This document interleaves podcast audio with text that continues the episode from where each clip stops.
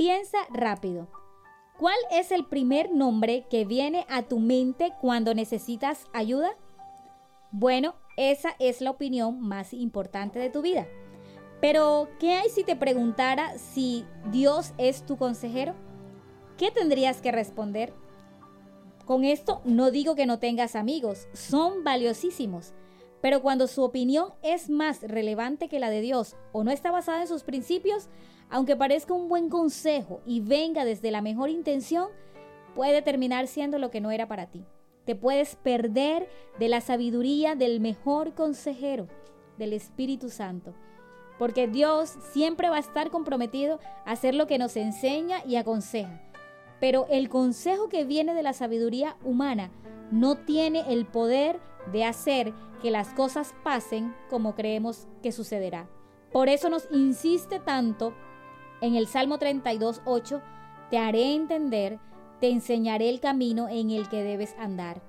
Te aconsejaré, sobre ti fijaré mis ojos. No temas, Dios tiene sus ojos puestos sobre lo que estás viviendo hoy y sabe que no sabes qué hacer, por eso quiere enseñarte. ¿Cómo? Bueno, a través de la Biblia, nuestro manual de vida y el único libro que se lee en presencia de su autor, el Espíritu Santo. Él nos las enseña, así es que necesitas conocerla más. Ella te va a ayudar a tomar decisiones correctas, porque no hay libro más sabio, más apasionante e interesante que la Biblia.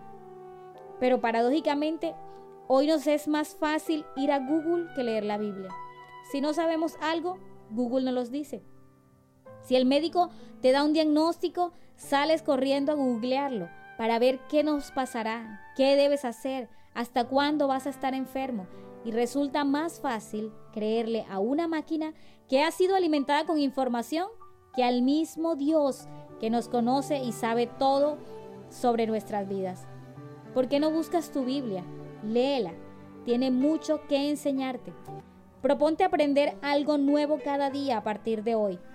Quedarás asombrado de la sabiduría con que enfrentarás la vida. Pregúntale, Señor, ¿qué hago? ¿Cómo lo hago?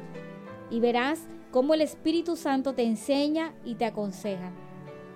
Recuerda, es necedad tomar decisiones sobre nuestra sabiduría, porque los muchos problemas vienen cuando ignoramos a Dios. Ahora, todo no termina ahí, porque la instrucción y el consejo de nada valen si no se ponen en práctica. Eso es tener entendimiento. Dios no bendice lo que sabes que tienes que hacer o lo que quieres hacer, sino lo que al final haces. Dios solo bendice la obediencia. Si ya sabes lo que Dios dice y quieres hacerlo, hazlo. Dile, Señor, yo hoy dispongo mi corazón para aprender de ti y de tu palabra. Estoy dispuesto a dejar a un lado mis opiniones, mis creencias y el orgullo para consultarte y obedecerte aún en las cosas más sencillas de mi vida. Te agradezco infinitamente por enseñarme y aconsejarme. En el nombre poderoso de Jesús. Amén. Dios nos bendiga.